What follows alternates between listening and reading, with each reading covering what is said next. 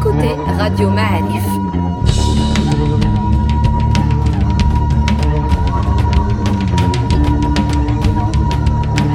Le podcast Histoire.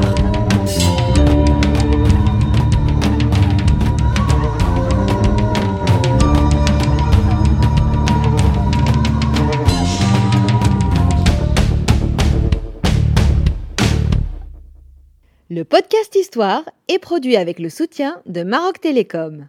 Salut à vous, chers auditeurs et chers euh, amateurs de rien لا du لا tout. لا لا لا لا لا والو. اعطي البنش صح لا لا لا بونجور vous êtes bien sûr راديو معارف الله يهديك خلينا صاحبي ديك الدخله راه كت هذه الدخلة. ok, ben je t'ai laissé le faire. Alors, j'enchaîne. Vous avez reconnu Mustafa Kadeli qui est coach, euh, qui coach une entrée de podcast. Merci beaucoup euh, Mustafa d'être là. et merci Bonjour. aussi à Abdallah, parce que tu es aussi là, Abdallah Fili, l'homme que l'on ne présente plus. Bonjour c'est Reda, bonjour c'est Mustafa. Alors, euh, c'est un moment spécial, hein, c'est le bilan, le bilan de la quatrième saison des podcasts Histoire de Radio Ma'alif. C'est toujours un épisode spécial, c'est un épisode où on revient sur ce qu'on a entendu. On essaie de, de faire un, un petit bilan modeste, parce que la masse d'informations sur une saison est énorme. On essaie de remettre ça sur la table et de, de remettre devant des questions qui sont euh, toujours dans nos têtes. Et pour cela, on vous a convoqué tous les deux, comme tous les ans, pour ce bilan. Merci d'être venus, les amis. merci pour l'invitation Comment ça va, Abdallah? Tu m'as pas l'air en forme. Très bien, toujours en forme. Ça, Si je suis là, c'est que je suis prêt euh, à dégainer. elle, elle- elle revient du, elle, elle revient du terrain encore Oui. là c'est Ça, c'est- Qu'est-ce que tu es en train de chercher actuellement? Eh ben, on a été à Église, on est à Armat en ce la, belle, la moment. belle de Abdelmoumen. Non, euh, mais il y a de très très très belles découvertes euh, à Église, Ah bon? notamment. Hmm. Qu'est-ce qu'il y a par exemple? Eh ben, il y a la grotte sacrée. La grotte sacrée de. Tomart, Exactement. Ne me dis pas que c'est là où il a écrit euh, Azumayotla. Azuma Yotla. Bah, D'abord, c'est pas lui qui l'a écrit, mais il l'a euh, Dicté. il l'a dicté sur place, oui. D'accord. Oui. Et ça, c'est, ça fait l'unanimité des Ah, c'est une grotte aménagée ou c'est une grotte Ouais, euh, c'est des grottes, c'est une série de grottes. C'est le complexe grotteux le plus intéressant qu'on ait euh, en Occident musulman. des grottes naturelles? Grotte, euh, non, non. Euh, creusée. creusées Creusée, au départ certainement pour chercher des matériaux de construction, mais progressivement, ils ont installé en fait un ensemble de khalawat les unes à côté des autres, donc qui forment euh, un euh, ensemble véritablement un complexe. de, un combien de complexe, grottes à peu euh, près? On est pour le moment 5, 6 ces grottes qui font à peu près 1 mètre, 1 mètre 50 de superficie. Ah donc c'est petit quoi, c'est des cellules. C'est euh, Bah, c'est euh, le- khalwa. c'est l'idée même de la khalwa, c'est-à-dire khalwa. avec, euh, enfin je vais pas annoncer la nouvelle dès maintenant, mais avec euh, des accès très spécifiques. Par exemple, il y a une, une khalwa où tu rentres par un trou. En fait, ils En ont haut. percé un trou d'en haut d'en haut d'accord et donc euh, qui fait à peu près ouais, de 40 cm. Donc, euh, Donc, et on a ce qui est très donc bien. on sait que Benzoumert n'était pas claustrophobe. Euh, alors là, je pense que Et qu'il n'était pas gros non plus. pas gros non Il plus. est pas gros. Ça, on le sait parce qu'il a un régime alimentaire très, comme tous les sophies d'ailleurs. Il, est, il est petit de taille, c'est vrai. On a des descriptions de Baydark notamment et tout ça. Enfin, Sur, Baydark- ça, ment beaucoup. mais, mais pas toujours, pas toujours, pas toujours. Mais effectivement, il y a des rajouts. C'est un écrit qui a été, on va dire, aménagé, qui a été euh, progressivement amendé et, euh, on va dire, orienté. C'est une construction. C'est bien Baydak qui racontait que Benzoumert faisait parler les morts. Exactement, Oui, exactement. Ah. Mais Non, dans c'est la normal, stratégie ça- politique. oui. normal ça fait partie du récit parce qu'on construit un récit donc effectivement il Ou faut bien, bien que, que que les, les, les lions embrassaient la main de Abdelmoumen. C'est toujours Abdelmoumen, Baydak. Voilà. Exactement. Ah se prosterner devant lui, oui. Donc Baydak c'est un peu euh, le ministre de la propagande de, des Almohades. C'est sûr qu'il a fait un effort considérable et on s'est rendu compte maintenant que c'est pas un écrit monolithique en fait. C'est un écrit qui s'est progressivement fait sur plusieurs années, plusieurs étapes et peut-être plusieurs euh, mains. D'accord. Eh ben écoute, bonne Et donc chance. ça pose euh, la question, que, euh, juste pour vraiment donner encore envie aux gens de revenir l'année prochaine, écouter Radio Ma'arif, c'est effectivement, ça pose la question de ce pouvoir almohade. Est-ce que euh, on va continuer à le traiter comme étant un régime qui a perpétré des génocides contre telle ou telle tribu, contre telle ou telle euh, région, etc. Ou tout simplement revenir aux sources justement de ce pouvoir qui ont fait la base, le départ à Église, il faut rappeler qu'Igiliz n'est pas connu. Donc, euh, C'est euh, pas Guélis de Marrakech en tout cas, c'est pas Guélis de Mara- mais c'est le même Marrakech. toponyme. Exactement, parce que ça nous Mais renvoie... D'ailleurs, dis-nous où c'est Iguélis en fait. euh, commencer c'est euh, à 60 km de Taroudant, dans les, vraiment au milieu de la tribu Arran, Côté anti-Atlas ou côté Haut-Atlas côté anti-Atlas. Anti-Atlas, en Anti-Atlas. allant vers le sud. Voilà, sud-sud-est. D'accord. Et donc inconnu jusqu'à... Il, est- il a été rapporté par les textes avec des toponymes complètement bizarres. Iguiline, euh, Igli, euh, etc. Avec tout ce, ce que ça induit en termes de la difficulté de le retrouver, etc. Pas mal de gens cherchaient à le découvrir. Et finalement, c'est en 2004 qu'on l'a localisé définitivement. Justement, je voudrais rappeler quand même cet exploit que tu as réalisé avec ton collègue euh, français, Van Stevel, oui, Van de la Sorbonne. Pour localiser enfin ce lieu d'émergence de l'Madi Ben Tomar, ce lieu ça. qui s'appelle l'Église, euh, sur lequel beaucoup de chercheurs, beaucoup d'archéologues ont essayé quand même d'approcher sans euh, succès. Et je crois que ce qui est intéressant aussi, c'est que dans ta démarche, tu fais dans la combinaison entre l'écrit, textes, et la recherche, et la toponymie, et les noms des lieux, et c'est ça aussi qui va Et les interviews. et les interviews, bien sûr, le, le- le- le- comment dirais-je, parler avec les gens, avec les habitants, parce qu'on croit que la mémoire disparaît, mais il y a toujours des traces de quelque chose. Euh, tu nous as raconté ça dans un podcast d'ailleurs, et je trouve que c'est quand même la valeur ajoutée de l'archéologie de s'intéresser à des périodes a priori documentées. Donc, normalement, on n'a plus besoin de rien. Ben non, l'archéologie va nous aider à dépoussiérer, à, dépassionner et surtout enlever un petit peu tout ce qui pourrait euh, nuire à la vérité historique à laquelle on essaie de s'approcher, euh, bien sûr, tout en sachant à l'avance que bon, c'est de l'impossible, mais en tout cas, on se rapproche et ça, euh, vraiment, chapeau les archéologues. Je vous envie vos, habits de Bnaya pour nous redonner la véritable histoire, si j'ose dire. Eh ben, c'était d'ailleurs cette, euh, c'est l'occasion de rappeler ton ballon d'or, ballon, ballon d'or de l'archéologie, obtenu grâce à ce, pas- À cette découverte. À cette découverte.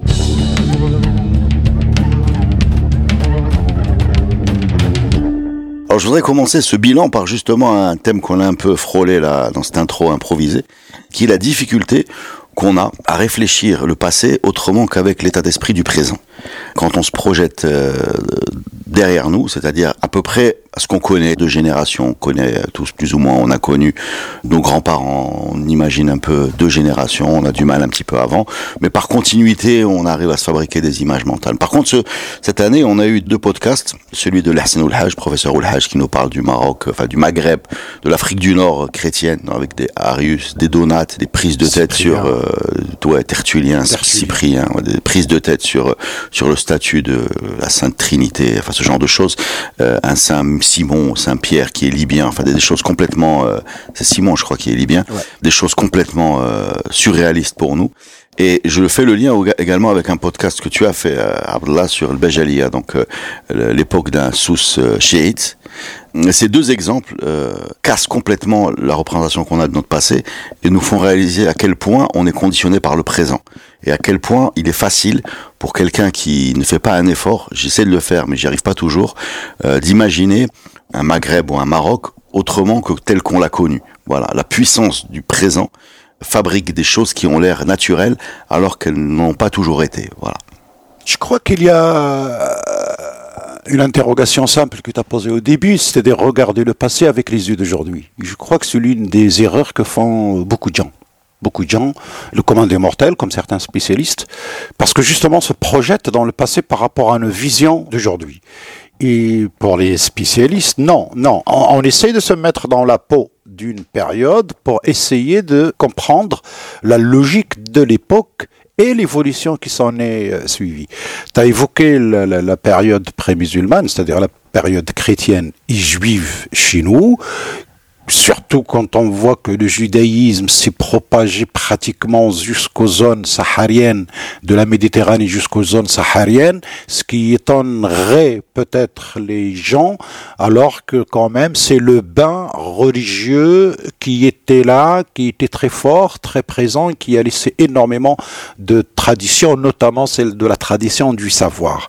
On s'étonne beaucoup de voir qu'on a des écrits dès l'époque almoravide, même de l'époque idrissienne, Et on s'étonne que la science commence à s'installer, la science de l'écriture commence à s'installer, alors qu'a priori, non, il n'y a rien d'étonnant quand on fait le lien avec les périodes qui ont précédé. Sauf que on n'en sait pas d'une manière générale peut-être on l'évoque d'une manière caricaturale un petit peu, on saute pour venir à la période musulmane, qu'on a considéré comme le cœur d'un récit national, nationaliste, plus ou moins, etc. Mais tout cela, c'est des constructions parce que les spécialistes, quand ils essaient de remonter la chaîne, eh ben, on est obligé de passer par ces moments-là, quel que soit ce qu'on pourrait nous en penser. Mais c'est pas nous qui ont à penser, c'est à nous d'abord de faciliter surtout la connaissance de cette période et d'essayer toujours de mettre le décor, de contextualiser et les noms que tu as cités et tant d'autres certainement ont marqué l'histoire, mais aussi les mouvements religieux et les mouvements politiques qui sont, sont suivis durant la période musulmane. Tu as évoqué le Béjalia, mais on peut aussi évoquer le Borwatia. bien comme, sûr. Comme, oui, oui, mais, mais c'est d'autant plus compliqué, et je crois qu'Abdullah peut nous en parler, c'est d'autant plus compliqué qu'il y a un tabou, en fait. Il y a une sorte de tabou. J'avais pas réalisé ça, mais tu m'as parlé de, de, certaines réactions que tu avais eues par rapport à ton podcast sur le Béjalia, et des gens qui sont pas contents qu'on parle de ça.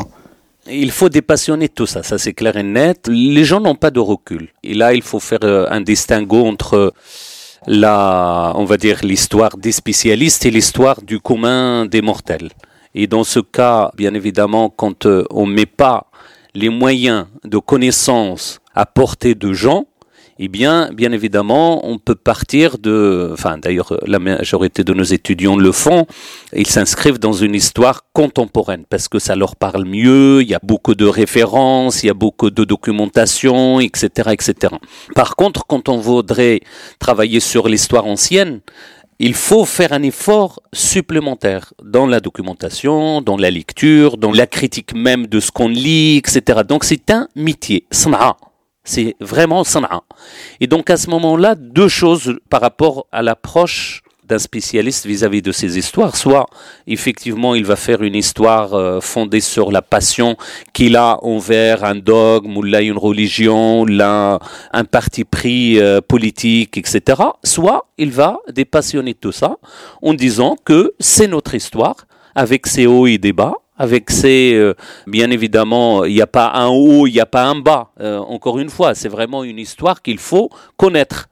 Il faut la dépassionner d'autant plus quand on a une connaissance des textes, une connaissance de tradition orale, une connaissance du terrain, c'est-à-dire de l'archéologie, de la toponymie. Tout est important pour construire petit à petit cette histoire. On a par exemple une méconnaissance créante de cette histoire pré-islamique parce que soit les sources sont grecques, romaines, euh, donc écrites euh, en, latin. etc. Et donc euh, difficile d'accès. Il faut dire par exemple que les textes de cette période justement pré-islamique sont accessibles à partir du moment où ils sont traduits en français. Peu de Marocains lisent par exemple les textes en latin. Peu de Marocains ont accès aux textes grecs, par exemple d'Hérodote ou, autres. Donc c'est véritablement un gros problème documentaire, un gros problème de formation.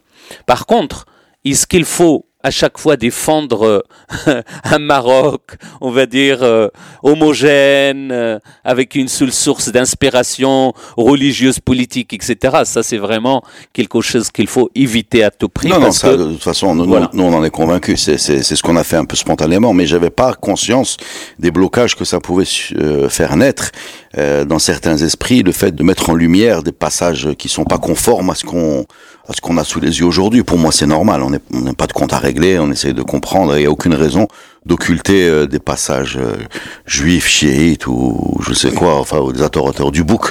Mais je réalise à quel point ça peut gêner par rapport aux réactions qu'on a de, temps en temps. Je réalise à quel point ça peut gêner par rapport à la vision rassurante d'un Maroc éternellement euh, sunnite, malikite. Euh, je n'avais pas conscience de ça en vérité. Et, voilà, je découvre. Zakaria Boualem l'a bien exprimé hein, dans ton livre. Je veux dire, euh, on a parce que justement, on a grandi, peut-être éduqué dans un sens, mais aussi comprendre tout ce processus parce que, comme on a évoqué euh, la relation entre le donatisme à l'époque chrétienne comme un chéisme et euh, l'émergence du premiers mouvements contestataires de la période musulmane chez nous, parce qu'on était à la marge de l'Empire omeyyade et donc ce qu'on appelle le khalichisme, le chiisme, qui était contre cet État-là euh, prédateur en quelque sorte, avait fait immerger des mouvements d'autonomie et d'indépendance vis-à-vis du pouvoir c'est c'est une omeyyade. constante, ça. Tous les dogmes qui sont arrivés ici, c'est ce que dit le professeur Oulhaj, ont été adaptés à la sauce locale. Tous les pouvoirs politiques exogènes se sont heurtés à des résistances ou à des rébellions. Euh, c'est- ça, j'ai l'impression que s'il y a une constante dans à peu près toutes, toutes les interactions qu'on peut avoir avec euh, l'étranger au sens large du terme, qu'il soit arabe, musulman, euh, ottoman, euh, musulman Européen. ou, ou européen ou que sais-je, il y a quand même l'impression qu'il y a eu beaucoup de mal à mettre main mise sur cette zone géographique. Est-ce que je me trompe? Et d'ailleurs, et d'ailleurs, et d'ailleurs, un podcast monumental d'Abdullah Fili sur les révoltes berbères avec les, avec Maïsar, Maïsar, Maïsar al-Haqir. Maïsar al-Haqir, il l'appelle le, le vil dans la al-Haqir. Et, et, et notre extraordinaire personnage d'Abdullah ben, Abdullah ben al-Habhab, Abdullah. le percepteur euh, fiscal, euh, qui a fini dans, dans, dans la tête à terminer, euh, renvoyé. euh, non, c'est pas lui qui a été décapité, c'est son fils. C'est son fils. Qui était Wali de, de, de, Agadir. de, de, de Sousse. Du Sousse, Ouais. Exactement. Et puis cette scène phénoménale que tu nous as racontée de, de ces chefs de tribu qui vont euh, présenter leur doléance à Abdelmalek, le, le roi, le, le roi Le calife. le calife Omeyyade, qui sont pas reçus et qui reviennent et qui déclenchent la, la grande, la grande tempête. Mais ça, c'est un film extraordinaire, ça, parce que on a ça également dans la littérature Omeyyade, c'est-à-dire de l'autre côté, Ouais. avec les, les, les qualificatifs comme le haqir, le, le garab, le porteur d'eau, ouais. enfin les, les c'est ça. Mais c'est- extraordinaire, c'est très peu connu ça en fait. Ça, ça atteste encore une fois ce que vous êtes en train de dire, c'est que on a une histoire profonde, une histoire très forte, une histoire qui est euh, ancrée en nous, dans ce pays, etc. Et que, voilà, on est, tu l'as si bien dit, on a une porosité qui est extraordinaire également. Oui, c'est ça. Mais à partir par- du moment où on s'attaque à des choses, et c'est à ce moment-là qu'on devient intraitable par rapport à notre culture, par rapport à notre identité, par rapport à notre personnalité. Et je pense que au tout début de la conquête euh, islamique, eh bien, on a vu effectivement cette porosité qui a pris du temps. porosité et résistance. Oui, ça c'est nécessaire parce que justement l'état d'esprit avec lequel les nouveaux arrivés, les concurrents ont commencé euh, cette Donc on est en quelle présence, année là, là on est à 600 à 650, c'est l'arrivée de Uqba, mais la conquête a commencé vers l'Occident, vers le Maghreb en quelque sorte, à partir de 647-48. C'est le début. Et ce n'est pas Uqba ibn Nafi', C'est. Hassan, euh, Hassan ibn Na'man. euh, non, c'est Avant. avant, c'est Qais el-Balawi. Qais el-Balawi. Le Qais el-Balawi qui est en fait le frère Barrada de Ouais, Uthman de lait. de lait de Uthman bin Affan. C'est à ce moment-là qu'ils ont, parce que Omar avait décidé de stopper la conquête en fait Ah. vers l'Occident en disant que c'est vraiment trop dangereux, Omar ibn etc. Khattab. Omar ibn Khattab, le deuxième calife. Voilà. Et euh, en Donc fait, ça repart avec son successeur. euh, avec Uthman, qui avait besoin justement de moyens financiers, et Dieu sait que qu'est-ce que ça représente la conquête pour l'économie, on en a parlé euh, pour l'économie d'un État islamique naissant, et donc il a pris la décision. Donc juste pour revenir sur cette question, il y avait une présence chrétienne très très très forte justement en Ifriqiya, et Jarger qui était le Grégoire, le patrice euh, Grégoire, qui a en quelque sorte défendu Ifriqiya contre la présence euh, islamique.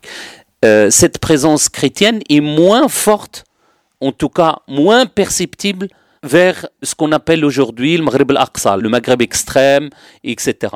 Mais un certain nombre d'indices qui ne sont pas forcément textuels peuvent nous guider vers une présence même au sud, par exemple les gravures rupestres. Dans les gravures rupestres, vous pouvez trouver énormément de croix de 1 mètre à peu près de taille, de, de hauteur et de largeur, qui attestent encore une fois qu'il y a une présence chrétienne. Même dans les timuli fouillés, et on n'a pas beaucoup. hein, Les euh, tumuli, c'est des sortes de, Des tombeaux anciens. euh, voilà, des tombeaux euh, se forment d'un, d'un, de dômes. de dômes, en fait, en pierre ou en, ou en terre. Et on trouve justement tout un rituel chrétien d'inhumation et qui a subsisté jusqu'à même l'époque islamique. Jusqu'au 8e siècle, on enterrait encore à la manière chrétienne. Donc ça veut dire en fait que ce processus d'islamisation a pris beaucoup de temps, beaucoup de temps. On est au 8e siècle, un des tumulus qui a été fouillé au, sud, vers la région de Glmim. Eh bien, il est du 8e siècle, mais ils n'ont pas le rituel islamique d'inhumation. C'est pas nécessaire tu vas me dire que le musulman soit sur le côté droit. C'est encore ça, c'est c'est c'est la culturation faite. Les Américains ont même euh, inventé qu'il fallait les jeter dans l'eau.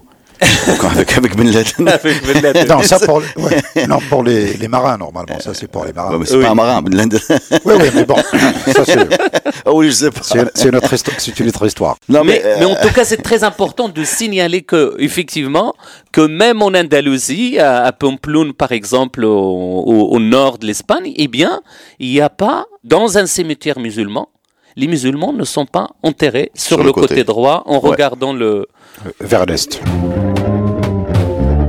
pour revenir à cette histoire de porosité, parce que ça m'intéresse beaucoup. En fait, c'est là où on voit l'importance du récit par rapport à comment on fabrique une histoire par rapport à des faits.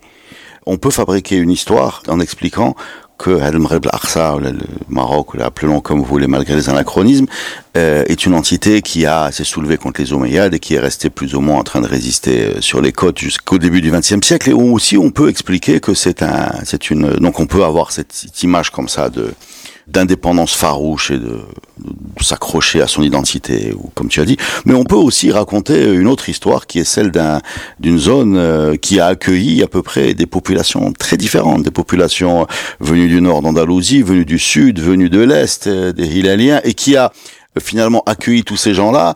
Et euh, il suffit de regarder la, tête des Marocains aujourd'hui qui je pense passe de, de toutes les couleurs et de toutes les tailles. Il n'y a même pas une tête de Marocain en fait. Euh, et on peut donc aussi raconter l'histoire d'un pays plutôt accueillant d'une zone d'une zone géographique Réceptive. qui, qui réceptive qui donc cette porosité elle existe et cette résistance elle existe. Et ça peut être peut-être même symbolisé par cette histoire de Maïsara et compagnie qui garde l'islam et qui rejette le pouvoir omeyyade. Puisque la révolte de Maïsara si je me rappelle bien elle est faite au nom de l'islam. C'est ça. voilà. Ça. que leur ont apporté ceux qui on est en train de virer. C'est ça. voilà.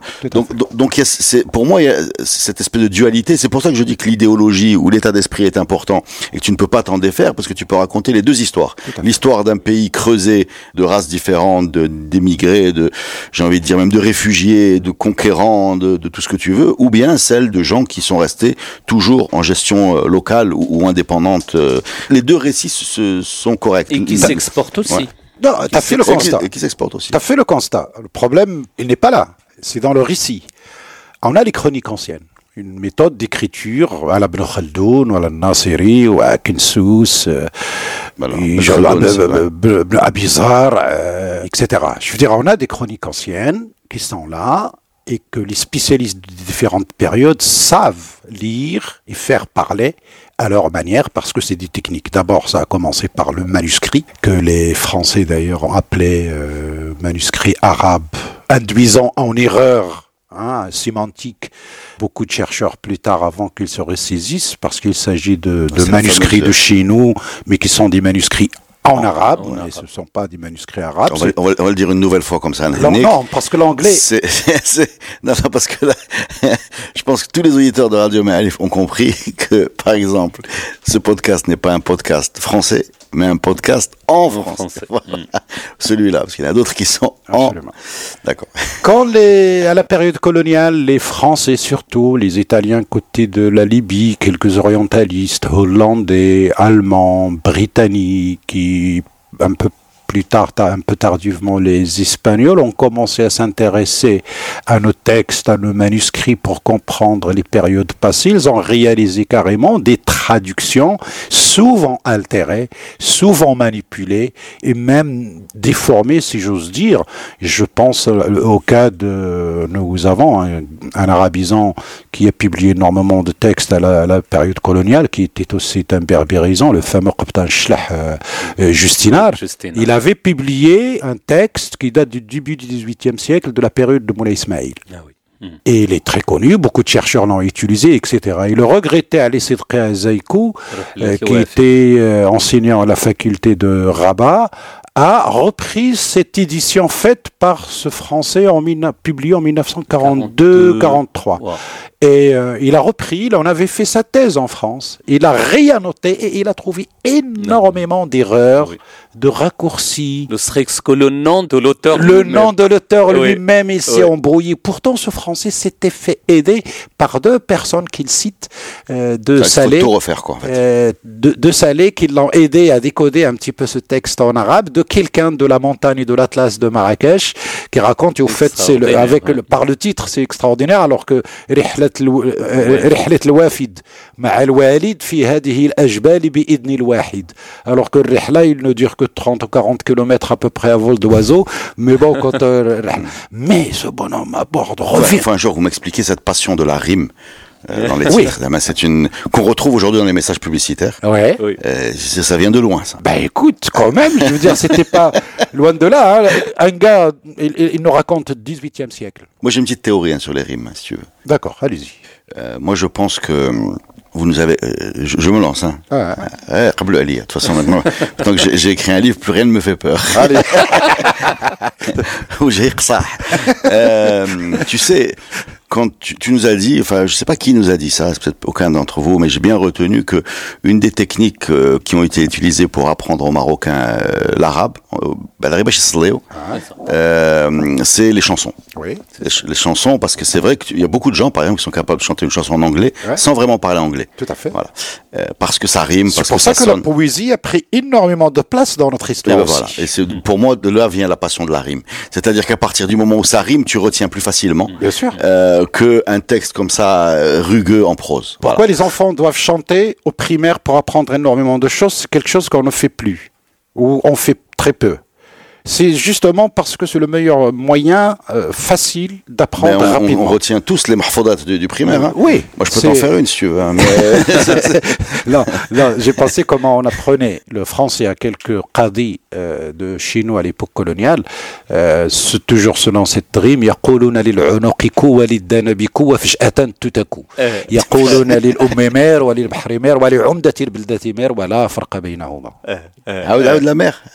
يقولون للأم مير مير، ouais. ولعمدة الب... ولا ل- وللأم مير وللبحر مير Ouais. ولعمدة البلدة مير Ah le maire, ouais, d'accord. le maire, le maire, le Ouais, maire. ouais. Bon, La mère, on a la la phonétique, Hein. on apprend par l'oreille, il y a la phonétique, et ils se ressemblent, la mère, la mère, la mère, le, la mère, la mère, le maire. Le maire, le maire. Voilà, فرق بينهما phonétiquement, في الصوتيات. Mais au niveau de l'écriture, ça les regarde pas parce qu'ils cherchaient pas à écrire à l'époque, c'est apprendre un vocabulaire pour discuter avec le Non, contrôleur ou, عاود c'est الأولى ديال tout à coup. آه، يق- آه، يقولون للعنق كو كو. وللدنب كو وفجأة تتكو D'accord. Donc Et il y a des c'est- mnémotechniques euh, pour retenir. Oui, c'est ça, c'est Nadm en fait, et euh, toute la tradition, et moi je vais même plus loin. Par exemple, toute euh, la grammaire arabe, il est enseigné dans les écoles euh, marocaines avec l'onnadr. Et ça dure deux ans, mais une fois apprise par cœur, c'est terminé. Absolument. Mais au fond, au fond, cette société marocaine, il est quand même aussi, il a quand même une tradition. Moi, je vois ça dans le sous, c'est extraordinaire. Et c'est Mustafa dans le Moyen Atlas, j'imagine aussi, ou le Gros Atlas, euh, c'est pareil. C'est que les gens apprennent. Mustafa, il vient pas du haut Atlas. Il vient du gros Atlas. et, et donc, ils apprennent par cœur les chansons, mais vraiment d'une façon extraordinaire, qui peuvent durer une heure Oui. à réciter, réciter, réciter. Alfiyat réciter. ibn Malik. Alfiyat ibn Malik, par exemple, Ibn Ashir. Et c'est valable même le- pour les musiciens. Le Je- Boussaïri, c'est... Je, je connais des musiciens Borda. qui, Le qui- Bourda. Absolument. je connais des musiciens qui peuvent chanter une heure en anglais sans parler anglais. Oui. Euh, parce que tu. Non, la rime, justement, la rime, la poésie. Et d'ailleurs, les, euh, parce que tout à l'heure, j'ai j'ai pas pu finir mon idée sur cette production de, de l'époque coloniale. Non, non. mais, mais ça me renvoie à quelqu'un qui dit, mais cette population est pauvre en prose. Ils n'ont pas de prose. Ils ne s'intéressent qu'à la poésie. Ils n'ont pas compris pourquoi cette poésie était très présente. dans la composition du cours. Comme dit Abdullah pour l'Ajromiya Tajromit, quelqu'un qui est enterré à Fès, il date de l'époque al-Muhad, qui nous a mis en place la base de la grammaire de la langue arabe jusqu'à ce que son propre nom de famille soit euh, synonyme, Ibn Ajrom, synonyme de grammaire, l'Ajromiya. D'ailleurs, grammaire, grammoria, grom, tu vois, il y, a une, il y a une coïncidence phonétique assez curieuse et qui n'est pas bizarre non plus parce que justement, c'est le nom donné au mot grammaire jusqu'à la moitié, même au-delà du XXe siècle de Nahu. Quand je dis le, Nahu, tu dis l'Ajromiya. Ou Adarasa l'Ajromiya, quand on trouve dans les chroniques, ça veut dire qu'il a appris euh, la grammaire chez X ou euh, chez Y. La même chose pour la médecine, la même chose pour d'autres euh, savoirs euh, quotidiens, et, etc. C'est transformer pour faciliter justement l'apprentissage. Pour rendre digeste, pour rendre digeste. Euh, oui, c'est ça. Mais c'est la base de l'enseignement, c'est de mettre à disposition des gens des, des outils pour, euh, pour aller plus Dans le vite. style de la rime. On parle beaucoup de Ibn Khaldun. Ibn Khaldun, on confond beaucoup la Muqaddima et le livre d'histoire. Ouais. Beaucoup croient Là, que le Muqaddima, Tubac, ils sont gros. alors qu'il a le Muqaddima, alors, alors qu'il a le Muqaddima, Mm.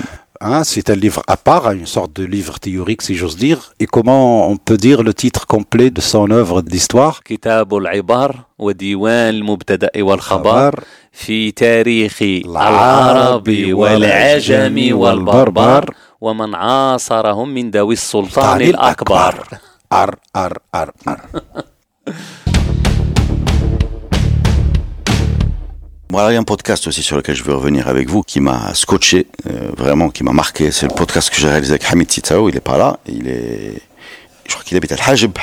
Il, Et il- il enseigne à il- l'université de, de de, de, de Taza. de 16 ans. En tout cas, c'est un brillant homme qu'on remercie, euh, même s'il n'est pas là pour nous avoir éclairé. Et il nous a fait une histoire politique des Mérinides, en fait.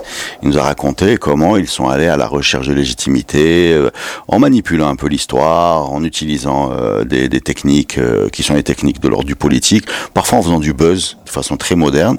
Et euh, Hamid Titao nous raconte donc la fabrication du mythe de Moulay Idriss pour servir leurs intérêts, qui nous raconte la, la grande découverte de cette dynastie qui est la légitimation du pouvoir politique par euh, Sholfa, enfin par le, le, le shérifisme, disons, voilà, qui est toujours valable aujourd'hui. Des choses très importantes dans notre histoire, qui semblent évidentes, mais qui ont été créées par eux dans l'objectif de solidifier leur position.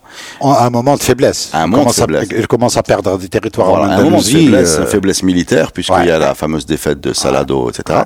Et faiblesse également, euh, j'ai envie de dire, dogmatique ou religieuse, parce qu'il n'y a pas de Bni Yassin ou de Ben pour poser le, le dogme, parce que je crois que c'est Ben Khaldoun qui, qui disait qu'il fallait, euh, pour prendre le pouvoir, une, une asabiya, un, Une Dawa, dawa, ou leader. Voilà, exactement. Donc ils n'avaient pas de dawa, donc ils n'avaient pas de, de dogme, donc ils sont allés, euh, ils sont allés prendre ce qu'ils avaient. Et moi je suis surpris, donc aujourd'hui on nous répète encore comme une évidence, l'histoire du Maroc commence par euh, Moulay Idriss, qui ont décidé les Mérinides, on est d'accord. Moulay Idriss Oui, II, hein, oui, là on parle de Oui. ouais. Mais, mais un autre choix aurait été possible, hein, c'est ce que je mets dans. Voilà, Oui. on aurait pu dire, euh, on aurait pu dire Msechfin, on aurait pu dire euh, Maïsara, pourquoi pas, on, peut même, continuer Euh, la au-delà. On peut y aller. Non, hein. dans Non, la- mais ce que la- j'essaie de dire, mon, mon intérêt, il est où?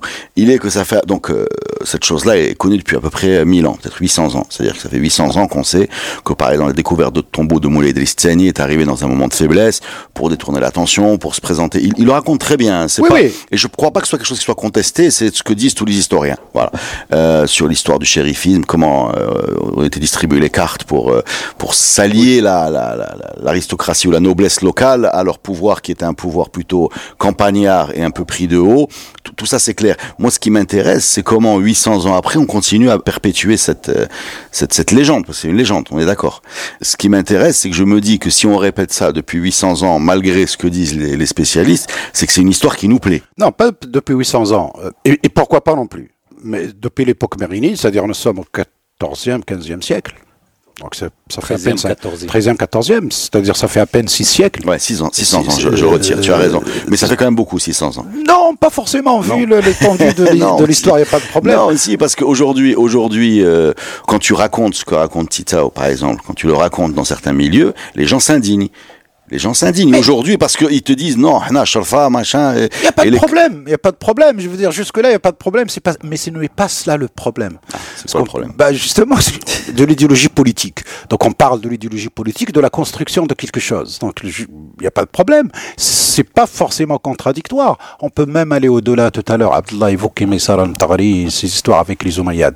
Mais Driss Ier qui est venu chez la famille maternelle issue de Kousseïla qui a tué Uqba. Alors que Kousseïla, pour nous, la manière avec laquelle on nous l'a présenté, il a tué Uqba, mais Kousseïla était musulman. Axel, qui signifie euh, le, premier- le tigre. le- le point de départ. C'est c'est un tigre. Mais Auraba, Axel, Kousseïla était le chef de Auraba. Non, moi sérieux, moi j'ai, moi j'ai envie de vous dire un truc. Les amis, je sais que c'est pas ta période de prédilection, Mustafa, euh, ou ni, mais allez bosser là sur cette période-là, parce qu'il y a, il y a des choses à, il y a des choses à éclaircir. Là. On, a, on a vraiment, on est vraiment devant un, devant un moment clé de l'histoire de notre euh, On va zone. dire qu'on a épuisé franchement les, Les- textes, ouais, les- ouais, mais les- il faut aller sur il le terrain gratter. parce que Ah, il il y faut a énormément de choses. Ouais, ouais, enfin, euh, il y a euh, quelques euh, années, il y a des choses. Mais euh, de vrai façon générale, je suis, je suis euh, très surpris par la, la, la masse de travail qui reste à faire. Quand on a parlé avec euh, Abdelhaï Khili, Abdelhaï Khili, spécialiste des Ottomans, qui nous a fait deux heures sur les, les Ottomans, qui lui parle ottoman d'ailleurs et qui part travailler sur les sources à Istanbul, euh, il le dit, il le dit, il suffit d'y, il faut y aller, il faut, il faut, faut chercher et on découvre des choses. Donc en fait, c'est un problème de ressources. C'est pas vraiment un problème. Toi, tu parles de des sources, volonté, de, de volonté, volonté, ouais. Et- de et- recherche et scientifique, de va- dire est-ce que on est capable de faire de la recherche scientifique? Est-ce que ça nous Et- intéresse? Voilà, Voilà. exactement. Eh ben, nous, ça et nous de dire aux profs d'université restez à l'université et vous n'aurez pas un sou pour aller euh, faire vos recherches. Moi, je trouve ça quand même un non, peu et limite. même, euh, non, et même quand, quand il y en avait les procédures, euh, je parle par expérience, on, on- on abandonne. On abandonne vu la manière avec laquelle, euh, quand il y a l'octroi de, de, de, incroyable. de budget, les procédures euh, vous te dégoûte. vous- Ah oui, totalement, ah oui. totalement. Alors que c'est Trop bon, de bureaucratie, donc. Non, c'est pas que la question de la bureaucratie. Je veux dire, normalement, c'est de l'argent public, donc normalement, bon, il y a du contrôle et tout. Mais le système de fonctionnement, on fait que des, au lieu de faire des pare-feux, et on fait des garde-fous. Et c'est là qu'il y a le détournement. C'est avec les garde-fous, on voit quand on entend le cours du compte avec toutes les procédures qu'il y a, avec toutes les lois qu'il y a, avec tous les mécanismes de contrôle qu'il y a, et les gens arrivent à détourner. Et quand, euh, je veux dire, c'est Donc, donc que tu vas détourner si tu vas à Istanbul pour. non, non, je parle pas de ça, parle des, des choses dont parle la Cour des comptes, au niveau de- de- de- des responsabilités, je veux dire, des organismes, des Non, mais trucs, il faut- etc. Mais c'est pas l'arsenal juridique en vigueur aujourd'hui qui va aider à résoudre le problème parce que peut-être le problème est, est ailleurs. C'est tout ce que je voudrais euh, dire là-dessus. Hein.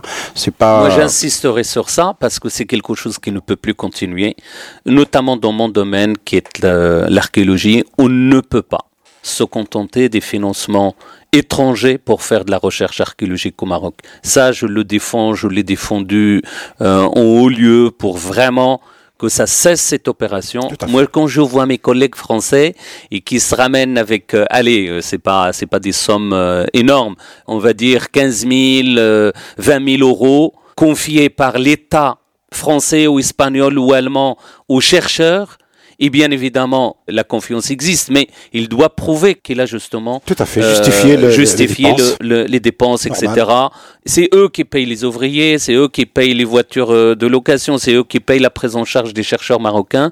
Moi, je pense que là, il faut mettre un point d'arrêt à ce genre de choses. C'est pour ça que l'archéologie ne progresse pas assez, parce qu'elle est dépendante d'un financement étranger. Et, c'est Et puis surtout, on peut faire appel aussi le public, le privé, mais sur aussi, on croit que c'est des fonds perdus. C'est de l'investissement pour une économie qu'on appelle le tourisme interne et externe, national et international. On parle d'une ville qui s'appelle le Basra, de l'époque euh, de, de Moulay Idriss. Qui- Où est-elle? Il existe. on- euh, le- le- Les chercheurs, les spécialistes localisent. Il est dans le Gharb. Oui. Mais euh, où est-elle? On n'a jamais. Euh, On n'a jamais moi, je vais, je vais aller même plus loin. Moi, je, moi, je, je suis même fatigué d'entendre qu'il faut faire ça pour le tourisme. Il faut faire ça pour nous. Il faut c'est exactement ça. J'en ai marre. Euh, il faut, il faut faire ça pour savoir qui on est, Non, pour savoir comment on a été. Oui, non, je comprends, mais on est toujours obligé d'aller chercher un. Ça fait la même chose pour la musique. Ah, les festivals. Non, non, on n'est pas, on n'est pas obligé de faire de la, de, de, de la musique pour les touristes ou bien de faire des recherches pour ramener des touristes. Parce qu'on a, on a toujours, on est toujours obligé d'aller chercher un, une sorte de d'alibi ou bien de, de truc qui halalise notre attitude. Non, on a envie de faire de la musique pour faire de la musique. Parce qu'on estime même le Marocain a besoin de musique. On a besoin de faire des fouilles parce qu'on a besoin de savoir qui on est, comment on a vécu, euh, Et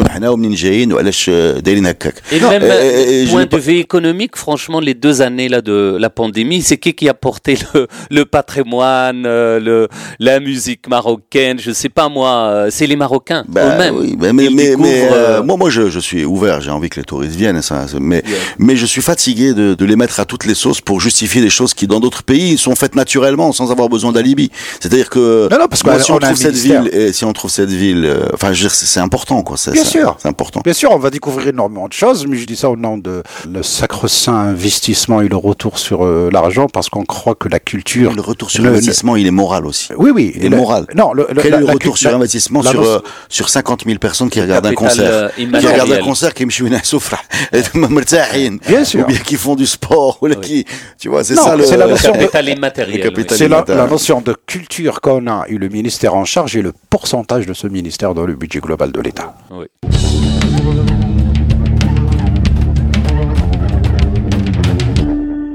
Est-ce que je peux rajouter un petit podcast là sur lequel j'ai bien envie d'envoyer les, auditeurs qui l'ont loupé sur lui, sur l'art rupestre, euh, réalisé par l'extraordinaire euh, Al-Khalq euh, Mjidi, qui est un personnage fabuleux. C'est un des rares moments où on a regretté de ne pas avoir de caméra. Abdelkhalq Mjidi a fait ses études en Union soviétique. Absolument.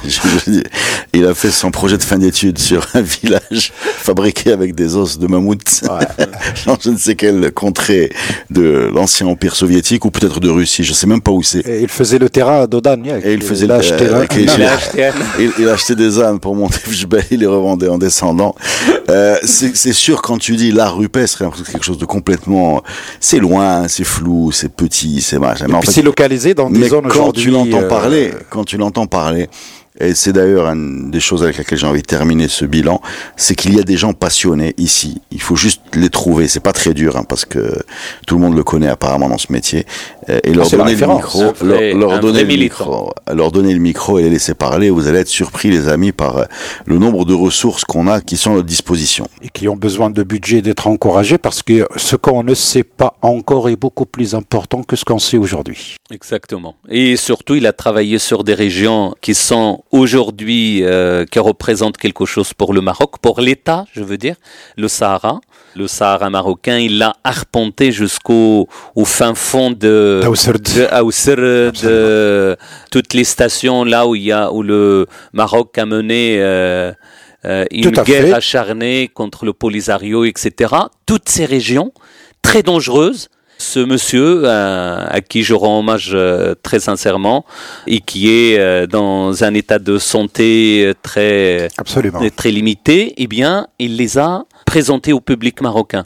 Les gravures rupestres, les sites euh, préhistoriques, proto-historiques, le matériel archéologique de ces périodes, le Sahara vert, euh, le changement justement de l'organisation euh, sociale euh, pendant les, les périodes pré- et proto-historiques. Avec les changements climatiques. de Et exactement en relation avec les changements climatiques. C'est tout simplement quelque chose qui est important, qui est porteur, je veux dire, même politiquement. Quand on voit la recherche menée par les Espagnols, les Allemands, de l'autre côté de la ceinture euh, Dans- le Sahara. dans le Sahara, franchement, moi je me dis que l'État ne fait pas assez de choses. Euh, exemple de choses que peut faire l'État, c'est très facile. Je suis désolé, on va descendre à des choses très basiques et pas chères du tout. C'est euh, l'aéroport euh, Chelif Idrissi de l'Husseima, j'ai eu euh, l'occasion d'aller la semaine dernière, est un petit aéroport qui a largement assez de murs pour supporter la carte de Chelif Idrissi. Dans une salle d'attente, par exemple, puisqu'on on traverse. Il y en a pas ah non, il n'y en a pas. On traverse, c'est-à-dire- y a rien c'est-à-dire- qui indique Non, on ne sait même pas qui c'est. Mais On croyait que c'était. je, l'ai su parce que vous me l'avez dit. Enfin, en tout cas, moi, comme voyageur normal, peut-être qu'elle est cachée quelque part, mais comme voyageur normal qui fait un check-in, euh, qui rentre dans une salle d'attente et qui monte dans un avion, c'est-à-dire dans mon parcours. Après, je suis pas allé aux toilettes, peut-être qu'elle est là-bas. Mais je peux te dire que partout où je suis passé, je ne l'ai pas vue alors qu'elle devrait être vraiment mise en évidence, puisque pour une fois qu'on donne le nom d'un géographe, scientifique. On aurait pu terminer en, en montrant son œuvre qui en plus est visuellement très belle. Voilà. Mais c'est des ch- c'est le genre de réflexes qu'on n'a pas et qui sont pourtant pas chers. Là, on parle de Hmm. On parle de rien du tout là. On Oui, parle de juste de, de la volonté de faire. de la volonté de partager et de ne Oui. pas se contenter de, de nommer. Mais surtout que la carte est disponible chez les services euh, de cartographie. donc. Exactement. Pas. Non, non, mais là, là Avec coup, ce sur nom. un aéroport, ils peuvent nous faire le mur entier. là. Il faut, il faut, il faut Eh ben, aller. il faut aller en Sicile où il a justement son buste. Euh, Idrissi. Les Idrissi. Ouais. Et donc, mais mais il n'y a euh, pas d'aéroport. pas d'aéroport Ah bah, déjà. Idrissi, mais Merci les amis. Je sais pas euh, si vous voulez rajouter quelque chose ou si on a fait le tour. Ben, je crois que là, l'essentiel pour nous, je crois, euh, si j'arrive à conclure, c'est que c'est la, la question de la construction, la construction du passé, comment on a voulu le faire, comment à l'époque coloniale ils l'ont fait pour des raisons qui les regardent, comment après l'indépendance on l'a fait pour d'autres raisons qui regardent les gens qui tenaient les ministères, et avec les ajustements qui ont eu lieu, parce que quand même on doit être heureux que Héroud a été intégré au programme pour le primaire, que le Barbar al-Awwal n'habite plus les grottes, mais qu'il y a bien quelque chose qui ressemble à quelque chose qu'on dit civilisé, etc., avec des noms peut-être qui ne correspondent pas à la mentalité d'aujourd'hui, mais aussi il faut aider au décodage, et je crois que c'est comme ça aussi qu'on va ajuster petit à petit pour euh, non pas vraiment rendre tous les Marocains spécialistes de l'histoire, loin de là, mais au moins comprendre les éléments essentiels, je crois, depuis cette euh, période dite proto-historique jusqu'à la période contemporaine. moi, j'ai envie de dire au lieu de construction, co-construction. Co-construction veut dire quoi? Veut dire que on, on implique les gens, toutes sortes de gens, justement du scolaire jusqu'aux traditions orales euh, fondées sur euh, justement les études euh, anthropologiques, etc., pour découvrir notre histoire. Eh ben, c'est là que les arts jouent, justement, le, le théâtre, le cinéma, la- les séries télé, les trucs. Exactement. Justement, l'école, oui, mais pour nous tous, on a besoin d'énormément de support. Et là, il faut investir. Il ne s'agit pas de sommes énormes. Attention, franchement, à chaque fois que je suis dans une réunion, etc., on me dit mais l'archéologie c'est trop cher, etc. Très sincèrement, c'est absolument pas du tout le cas. Mais il faut avoir la volonté. Je pense que nos terroirs et nos territoires peuvent nous apporter une connaissance historique majeure. Si on a découvert Aiguilis, c'est grâce, en, très grande partie, non pas aux textes médiévaux qui ont parlé, mais grâce à la tradition orale et aller sur le terrain. Et aller sur le terrain, le découvrir, et les, gens défendent justement ce patrimoine et, l'histoire euh, du podcast sur, les, sur Aiguilis était édifiante dans ce sens. Magnifique. Merci les amis. Merci vous avez vous. encore du travail. Il y a beaucoup de choses. Hein. Euh, alors là, je, je compte sur toi cet été pour, en dehors de tes fous, travailler un peu sur les Allemands ravides. hein. J'ai- besoin de plus que ce, que ce que tu nous as donné. Je, je sens qu'il y a, je sens une épopée là-bas qui mériterait plus de, plus de détails. On va, on va chercher ça. Les chameaux sur les bateaux, Matsani, tout ça. Il y a quelque chose là-bas qui, qui, qui est fascinant. Zine, euh, Absolument. moi. Abou Bakr, Bakari. Bakari. Il, y a, il y a- il y a un chant chez les Gnawa qui évoque Bakari. Euh, Bakari. c'est Bakari, Abou Bakr Sani, Abou. Bakr Lemtouni. Abou Bakr Mtsouni. Voilà, En, bambara, le, chant. Ah il y a des choses, il y a des choses Comme là-bas. quoi les Noirs au Maroc datent de- au moins, au moins, de l'époque almoravide, ça n'a rien à voir avec l'esclavage. Mais ça, c'est pas lui, Bakari. Oui, hein. Il y ça- en a- il y en a des- il y en a encore aujourd'hui, hein, des, des Bakari. Oui, euh, c'est un prénom très courant en Afrique de l'Ouest, mais ça renvoie à Abou Bakr. euh, et on a ce chant euh, مشينا مشينا مشينا مع بكاري مشينا لتمسنا دقينا وتودنا وحطينا خيامنا. D'accord. Ça da- En bambara que j'ai traduit moi- moi-même par le biais d'un ami francophone au Mali. D'accord. Donc toi, tu as encore du travail. Je te laisse euh, aller travailler. On va Tu peux essayer. disposer. on va essayer. On va Stéphane, essayer. ça c'est pas la peine que je te donne ton boulot. Merci. Tu as beaucoup de choses à nous raconter aussi. Espérons. Et à ça là, on se retrouve euh, après l'été dans une nouvelle saison de podcast Histoire avec toujours autant de plaisir à recevoir les gens, à partager ce qu'ils ont à nous dire. Et merci surtout à vous qui nous écoutez de plus en plus nombreux. Et merci pour terminer à notre partenaire euh, Maroc Télécom qui nous suit enfin depuis quatre saisons euh, de podcast Histoire et euh, qui sera là encore euh, l'année prochaine pour une cinquième saison. À la saison prochaine, les amis, après l'été. Bonnes vacances.